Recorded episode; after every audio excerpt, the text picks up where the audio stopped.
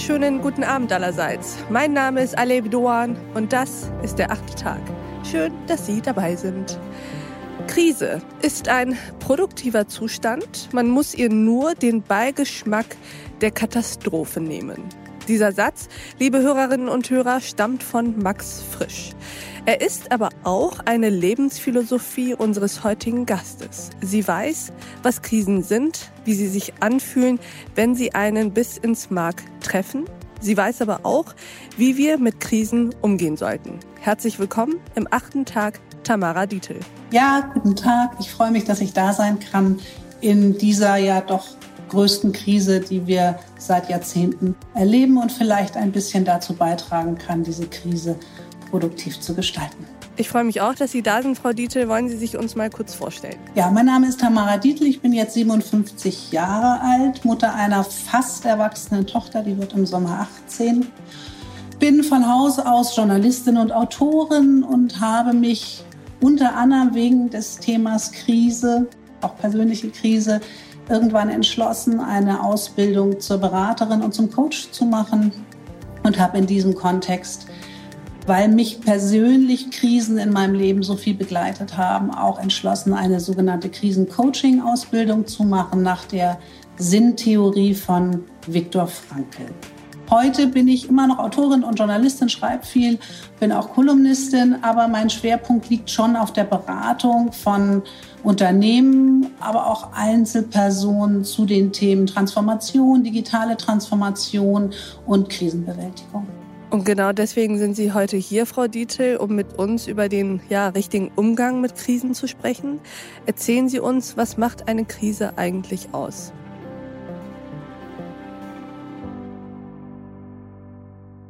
Das ist für mich ein ganz wichtiger Punkt, weil da viel verwechselt wird. Und zwar vor allen Dingen zwischen Problem und Krise.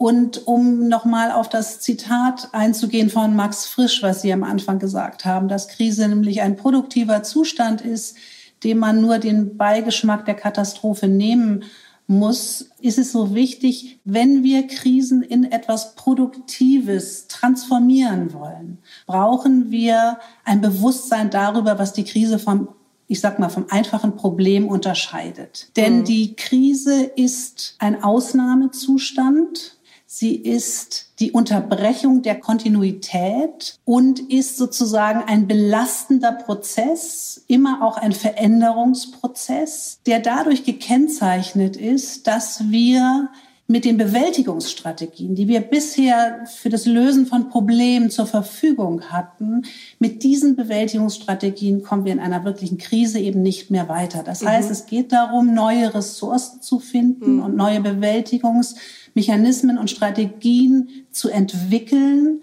Manchmal sind die auch schon in uns. Wir wissen das nur noch nicht, weil wir noch nie gezwungen waren, durch eine Krise sie zum Leben zu erwecken und sie zu aktivieren. Also darum geht es in einer Krise, dass wir neue Bewältigungsstrategien entwickeln.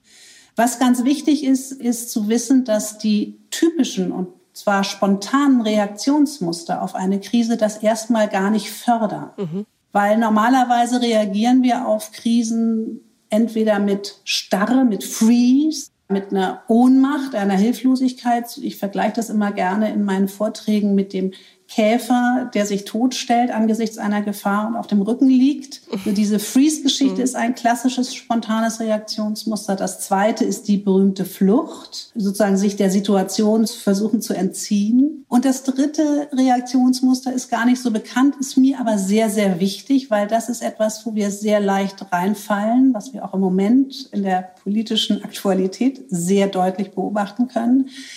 Das ist, wenn wir mit sich permanent steigernder Energie das tun, was wir immer schon getan haben.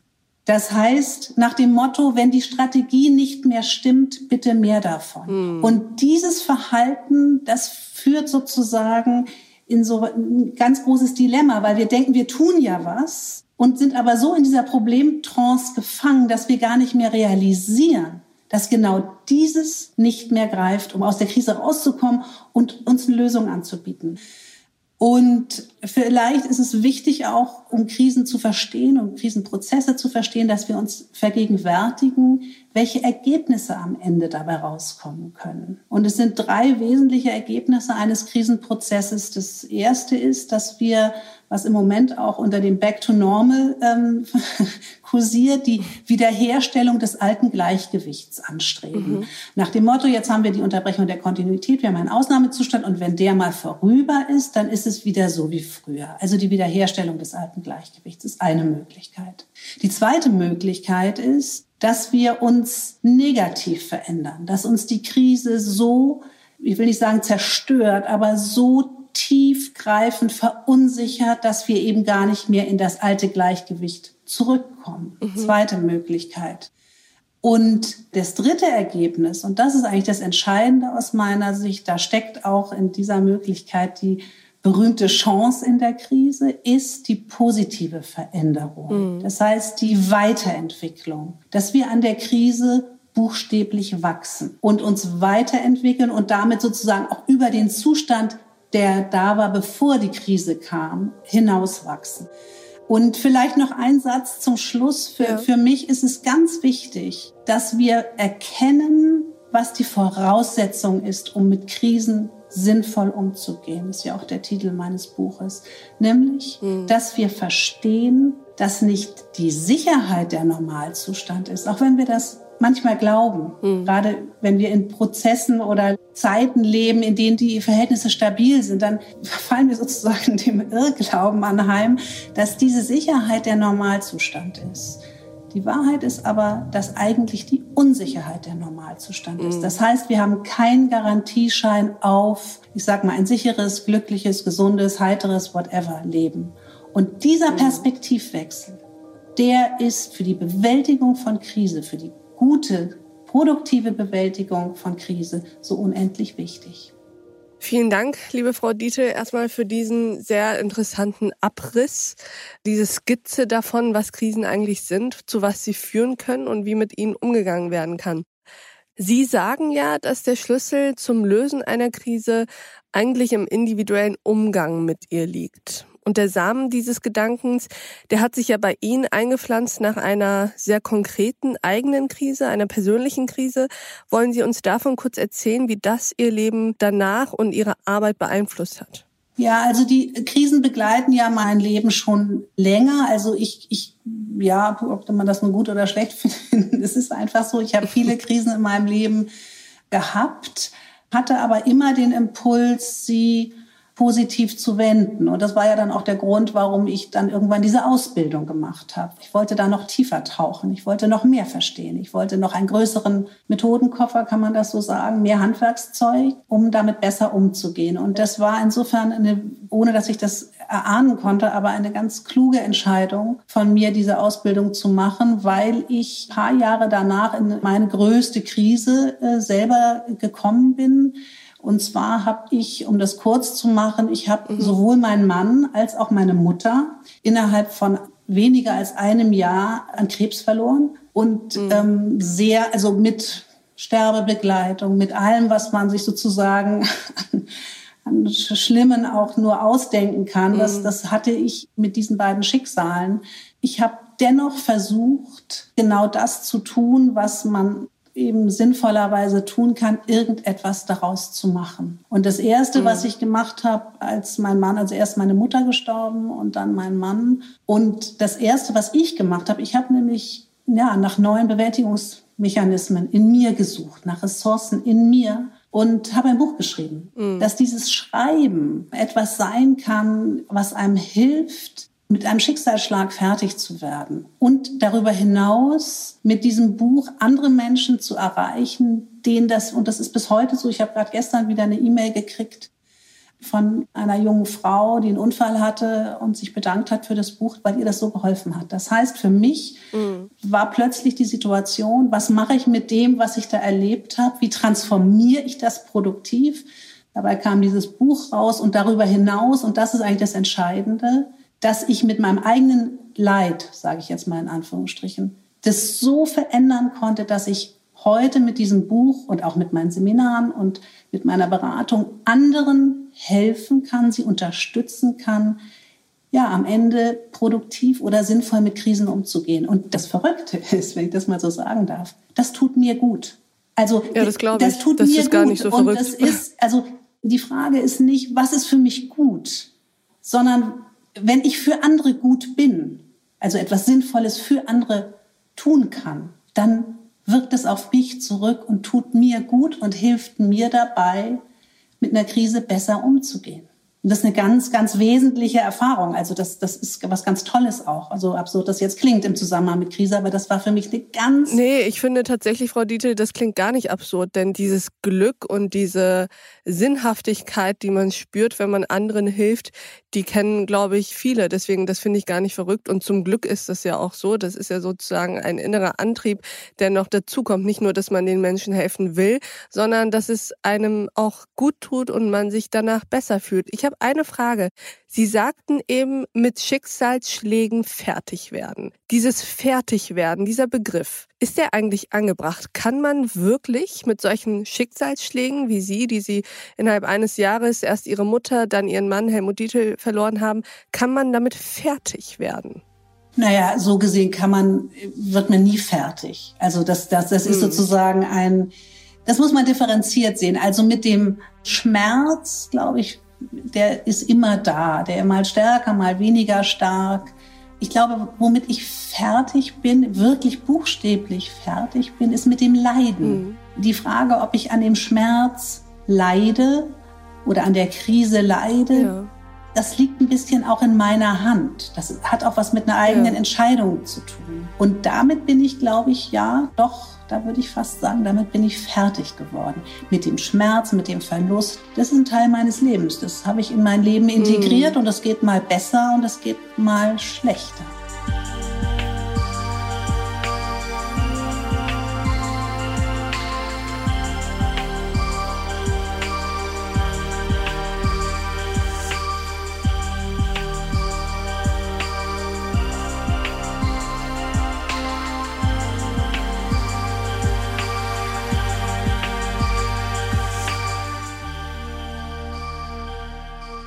Wie ähnlich ist die Handhabung von Krisen persönlicher und öffentlicher Art? Gibt es da überhaupt Unterschiede?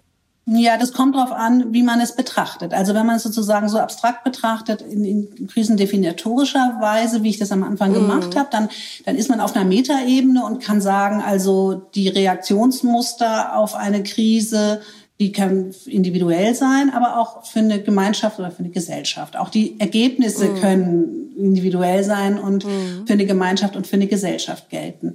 Natürlich ist es bei einer Gesellschaft ist es viel komplizierter und differenzierter, weil das die, sozusagen die Summe vieler Individuen ist. Mm. Aber was ich jetzt merke, auch in vielen Gesprächen, auch mit Kunden, dass Menschen, also Individuen, die solche persönlichen Krisen schon mal durchgemacht haben, welche auch immer, dass die jetzt sehr viel genauer wissen, wie sie mit der globalen Krise, die wir gerade erleben, ja, umgehen müssen, weil die haben ein Repertoire, die haben Ressourcen, auf die sie zurückgreifen können. Mm. Das über, das overwhelmed, also das übermannt sie nicht so. Das gibt ja ganz viele, die das alles überhaupt noch gar nicht verstanden mm. haben, die sozusagen von dem, was ich eingangs sagte, die sich in so einem Irrglauben oder so vermeintlicher Sicherheit gewogen haben, dass wir in stabilen mm. Verhältnissen leben, weil wir natürlich aus einer Zeit kommen, wo wir sehr lange sehr stabile Verhältnisse hatten für eine Gesellschaft, die das noch nicht erlebt hat, also wirklich eine tiefe Krise, die komplett uns den Boden unter den Füßen wegzieht, für so eine Gesellschaft ist das natürlich eine unheimliche Herausforderung.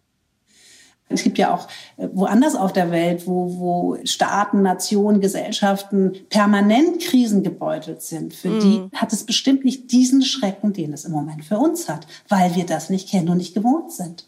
Lassen Sie uns auf dieser gesellschaftlichen und auch politischen Ebene bleiben und mal auf unsere aktuelle ganz große Krise blicken, die Corona-Krise. Sie sagten ja eingangs, dass sich die Krise von den Problemen unterscheidet, dahingehend, dass wir im Umgang mit ihr neue Bewältigungsmechanismen finden müssen, weil Probleme können wir sozusagen mit dem lösen, was wir schon können und gewohnt sind, genau. mit den gewohnten Mechanismen. Aber Krise unterscheidet sich dadurch, dass die bisherigen Antworten nicht funktionieren. Vor diesem Hintergrund, wie blicken Sie gerade auf den politischen Umgang mit dieser Krise? Das springt einen ja geradezu an. Das, was die tun, der Krisenbewältigungs Mechanismus ist MPK, ja, also die Ministerpräsidentenkonferenz mit der Bundesregierung. Und da wird diskutiert und da wird versucht, Kompromisse zu finden und man versucht irgendwie auf einen gemeinsamen Nenner zu kommen. So. Und das tun wir jetzt seit fast einem Jahr. Immer wieder. Anstatt sich jetzt endlich hinzusetzen und zu sagen, offenbar kommen wir mit diesem Format nicht weiter. Und, ist, und es gibt, und ich, für mich ist das wirklich so eine Art Problemtrance dass ich so stark da drin stecke, dass ich die Distanz verloren habe. Ich mache es an einem Bild deutlich. Mhm. Stellen Sie sich ein Fußballfeld vor, wo wir Fußball spielen. Und das, was ich ganz schwer kann, wenn ich auf dem Platz stehe und mitspiele, das gesamte Bild zu sehen. Da müsste ich mich ja mhm. praktisch in eine Adlerperspektive mhm. begeben. Und wenn das stuck ist, das kennt jeder, wenn er vom Fernseher gesessen hat und Fußball geguckt hat, warum macht er nicht das und warum hat er was für ein Idiot und ja, so, klar. ja. Das heißt, ich muss immer wieder, und das ist für Krisen essentiell wichtig, ich muss immer wieder Möglichkeiten, Räume finden, wo ich raustrete. Also jetzt hier mit dem mm. Bild des Fußballfeldes raus aus dem Feld, mich an den Rand stellen, möglichst auf dem Hocker, damit ich ein bisschen von oben drauf gucken kann, um das Geschehen zu erkennen. Und diese mm. Distanz, die brauche ich sowohl als Gesellschaft, als sozusagen als politisch Wirkende, die brauche ich aber auch als Individuum dass ich mhm. immer wieder bewusst sage, stopp, ich bin hier in etwas gefangen und jetzt brauche ich Ruhe, Entspannung, Ausgeglichenheit und ich gehe raus aus der Situation. Und diese Distanz ist der Bundesregierung abhanden gekommen, glauben Sie? Ja, also was heißt glauben? Ich, ich kann ja auch nur das sehen, was mhm. ich sozusagen öffentlich wahrnehmen mhm. kann. Ich, also ich, ich wünsche mir immer, dass die mal auf eine Idee kommen, wie so eine, also die sagen jetzt ja auch Taskforce, ist ja im Moment auch so, aber wirklich ein Stab. Also das, was wir auch in Unternehmungen kennen, Stabsstelle, die ist eben nicht in der Hierarchie irgendwie mhm. eingebunden, sondern es ist bewusst jemand, der draußen ist, der nicht zum System in diesem Sinne dazugehört und einen Blick auf das System hat. Mhm. Und das wünsche ich mir. Mhm. Ich wünsche mir, dass da, dass, und zwar Leute, die Krisenerfahrung haben, die Managementerfahrung ja. haben, die erkennen können, wo sich dieser Verwaltungsapparat permanent selber blockiert. Und solche Figuren, da muss man vielleicht auch out of the box denken und sagen, wer guckt denn da mal von außen drauf? Mit einem frischen ja, Blick. Ich verstehe, was Sie meinen. Und wirklich auch interdisziplinär sozusagen, nicht nur richtig. Politiker ja. und Verwaltungsmenschen ja. und Regierungsmitglieder, sondern eben interdisziplinäres zusammengesetztes Gremium aus unterschiedlichen ja. Fachbereichen und mit unterschiedlichen Erfahrungen genau. in Krisen. Und jetzt kommt das Entscheidende. Ohne eigene Interessen. Verstehen Sie? Mm. Das ist ganz wichtig. Mm. Was wir im Moment erleben, ist klar, die Intensivärzte sagen, wir brauchen das. Mhm. Der Handelsverband sagt, wir, das sind alles, und das kann man alles nachvollziehen. Dafür gibt es gute Gründe. Ihr Handeln ist definiert durch ihre eigenen Interessen.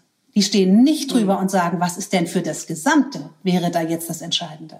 Und so jemanden vermisse ich, der, der mit dem Adlerblick von oben, der das auch gelernt hat, der dafür ein Instrumentarium hat. Und sei mir ehrlich, das ist ja das, was man eigentlich von Politikern erwarten würde. Doch auch die blicken natürlich immer auf nahende Wahlen, die blicken auf Umfrageergebnisse, die sind auch mit eigenen Befindlichkeiten beladen sozusagen. Also die Unabhängigkeit und die Metaebene, die es braucht, um diese gigantische Krise zu lösen, die haben viele einfach nicht, weil sie im System stecken. Nein, nein, Moment, es ist Ihnen nicht vorzuwerfen. Mhm. Ich könnte Ihnen auch diese Fragen nicht beantworten. Das kann auch ein Einzelner gar nicht. Und was ich schon finde, ist, dass man sagen kann, also was ist mit eurem Instrumentarium? Das ist mhm. schon etwas, was ich erwarte, mhm. dass das Instrumentarium größer ist als da. Und das war halt auch nie gebraucht. Verstehen Sie? Das, mhm. das ging ja alles, ich meine, wir haben nicht umsonst seit 16 Jahren dieselbe Kanzlerin. Das ist, das ist eine lange Zeit von unfassbarer Stabilität. Mm. Und jetzt plötzlich rutscht Ja, und Stabilität übt natürlich nicht freiwillig mehr Flexibilität. Das ist natürlich klar. Genau, das ist so wie eine Unternehmung. Gucken Sie die Autoindustrie an. Solange ich erfolgreich bin mit dem, was ich mache, sehe ich keinen Grund, mich zu verändern. Mhm. Das heißt, der Erfolg ist dann der Killer am Ende.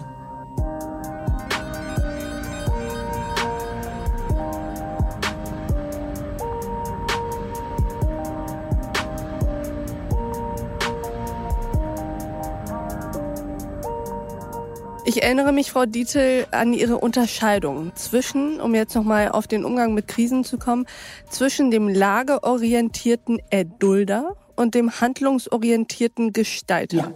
Können Sie uns nochmal den Unterschied in Kürze skizzieren, damit auch die Hörerinnen und Hörer verstehen, welche unterschiedlichen Typen das sind und das auch vielleicht mit sich selbst mal spiegeln? Ich fand das sehr interessant. Ja, also diese beiden Begriffe lagerorientierter Erdulder und handlungsorientierter Gestalter kommen aus der Motivationsforschung. Und im Grunde steckt es schon in dem Wort oder in den beiden Begriffen. Das heißt, das, was ich brauche, um mit Krisen gut umzugehen, ist eine Selbstwirksamkeit. Das heißt, ich muss spüren, dass ich etwas bewirken kann, dass ich etwas tun mhm. kann. Das wirkt auf mich positiv zurück, weil ich da nicht ohnmächtig bin und nicht hilflos. Wenn ich aber die Situation, so wie sie ist, einfach nur über mich ergehen lasse, ja, nach dem Motto, das wird dann irgendwie schon wieder und selber passiv bleibe, das schwächt mich. Wenn ich aber ins Handeln komme und wenn es nur ein kleiner, kleiner Spielraum ist, den ich erkenne, und den gibt's immer. Frankel, nachdem ich die Ausbildung mhm. gemacht habe, sagt, es gibt keine Situation im Leben, die uns nicht eine Sinnmöglichkeit anbieten würde. Ja. Und wenn ja. der Spielraum noch so klein ist, aber den zu erkennen und zu sagen, in diesem Rahmen kann ich handeln und gestalten. Und das hat auch auf die mhm. Psyche eine ganz große positive Wirkung. Das ist ja eigentlich eine große Parallele, die es ja auch gibt zur Philosophie des Existenzialismus. Also da geht es ja auch darum, dass der Mensch am Ende immer eine Wahl hat. Das erzählen ja Sartre und Albert Camus sehr anschaulich, dass wenn sie sogar in der schlimmsten aller Situationen sind, es immer noch einen Weg gibt, sozusagen den eigenen Willen zu einer Handlung weiterzuführen. Ich habe mir gedacht, als Sie mit den, über den Umgang mit Krisen erzählt haben, hat sich in meinem Kopf ein Bild entwickelt. Und zwar ein Bild darüber, dass die Krise eigentlich nicht die eine Krise ist und absolut ist und nun mal für sich steht, sondern dass Krisen eigentlich immer relativ sind, je nachdem, wie wir zu ihr stehen, beziehungsweise was wir mit ihr machen. Und was ich von Ihnen gelernt habe, ist, dass Krisen eben nicht ein großer Schneeball sind, nicht eine Lawine, die auf mich zurollt, sondern sozusagen eher ein, wenn wir im Bild der Bälle bleiben, sozusagen ein Wachsball, eine Modelliermasse, den ich wiederum gestalten kann und in die Form bringen kann, in der sie mir passt. Ist das sozusagen der Schlüssel? Ja, das kann man machen, auch wenn man natürlich als Individuum in so einer Krise, in der wir jetzt sind, in so einer globalen Krise, ist der Ball vielleicht nicht ganz so groß. Aber es gibt ihn immer, den Modellierball. Es gibt etwas, was ich ganz viel in meiner Beratung mache, nämlich zu sagen, es stellt sich in solchen Situationen, weil ich da diesen Modellierball nehmen will, nicht die Frage, was will ich jetzt eigentlich, sondern was brauche ich? Und das ist eine ganz andere Frage. Und wenn ich diese Frage, mhm. was brauche ich jetzt, damit ich da durchkomme, damit ich kräftig werde, damit ich stark werde, wenn ich mir diese Frage stelle, dann kann ich auch ganz anders drauf gucken, als wenn ich immer nur sozusagen den Impuls habe zu sagen, was will ich jetzt, was will ich jetzt, was will ich jetzt. Und damit komme ich mit meinem Modellierball, ähm, da, da, da, da sehe ich sozusagen eher die Lawine auf mich zurollen, wenn ich die Frage mhm. nach dem mhm. Wollen stelle, als nach dem Brauchen. Das heißt, die Unterscheidung, dass ich sie richtig verstehe mit dem Wollen und Brauchen, wäre nicht, was will ich jetzt im Moment? Ich will in einer Welt ohne Corona leben. Oder verreisen. Sondern was brauche ich? Oder verreise. Genau. Und was wäre jetzt analog? Was brauche ich? Ja, die Frage, was brauche ich, damit ich in der Situation, in der ich jetzt bin, stark bin und nicht schwach. Mhm. Und wenn ich jetzt aber sage, ich will jetzt verreisen, oder ich will mich mhm. jetzt unbedingt mit 20 Leuten treffen, dann bin ich auf die eine oder andere Weise dem Scheitern nahe, weil das einfach im Moment mhm. nicht geht. Und wenn ich sage, was brauche ich jetzt, damit es mir gut geht, dann ist, bin ich sozusagen nicht gezwungen, meinem, meinem affekthaften Wollen nachzugeben. Tamara Dietl, ich freue mich, dass Sie bei uns im achten Tag waren. Das war alles sehr, sehr, ja, lehrreich. Vielen Dank. Freut mich sehr. Ich bedanke mich auch. Alles Gute. Vielen Dank, das wünschen wir Ihnen auch. Und ich bedanke mich auch bei Ihnen, liebe Hörerinnen und Hörer, fürs Mithören und Mitdenken. Und ich würde mich freuen, wenn wir uns im nächsten achten Tag wieder begegnen. Bis dahin, auf sehr, sehr bald. Ihre Alev Doan. Ich hab sie gar nicht kommen sehen, plötzlich stand sie da, groß wie ein Riese. Sie sagte, hallo, guten Tag. Mein Name ist Krise. Sie hielt mir den Spiegel hin und ich sah klar. Sie sagte auch, wenn du's nicht glaubst, es ist doch wahr. Du siehst ganz schön alt aus, wie du dastehst, meine Güte, merkt doch jeder, deine Zeit ist längst vorbei. Und schon aus Prinzip sowas wie dich hat niemand lieb, dein ganzes Leben ist die reinste Stümperei.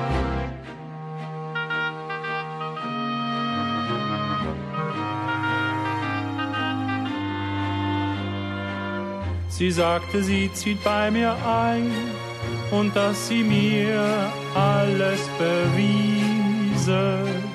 Dann schrieb sie an meine Tür, hier wohnt ab jetzt die Krise.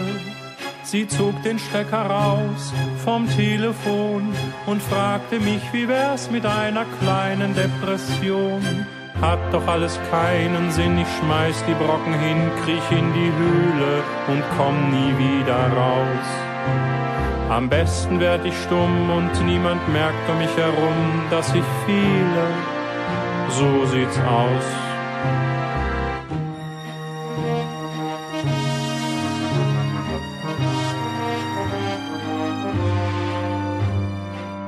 Nach einem Jahr und einem Tag ist sie so wie sie kam, verschwunden. Heut hab ich den Besuch von ihr längst überwunden. Zum Abschied rief ich ihr noch zu, warte mal, auch wenn du's nicht glaubst, du spinnst total. Ich seh gar nicht alt aus, nur ein bisschen kann schon sein, doch mir geht's prima und Freunde hab ich auch. Ich kann wieder fliegen, was mich ärgert, lass ich liegen und steh keineswegs mehr auf dem Schlauch. Wenn ich dunkle Wolken seh, bleib ich zu Haus und mach mir Tee und gar nichts haut mich um. Ich werd an meine Türen schreiben, Krisen müssen draußen bleiben, sie wissen schon warum.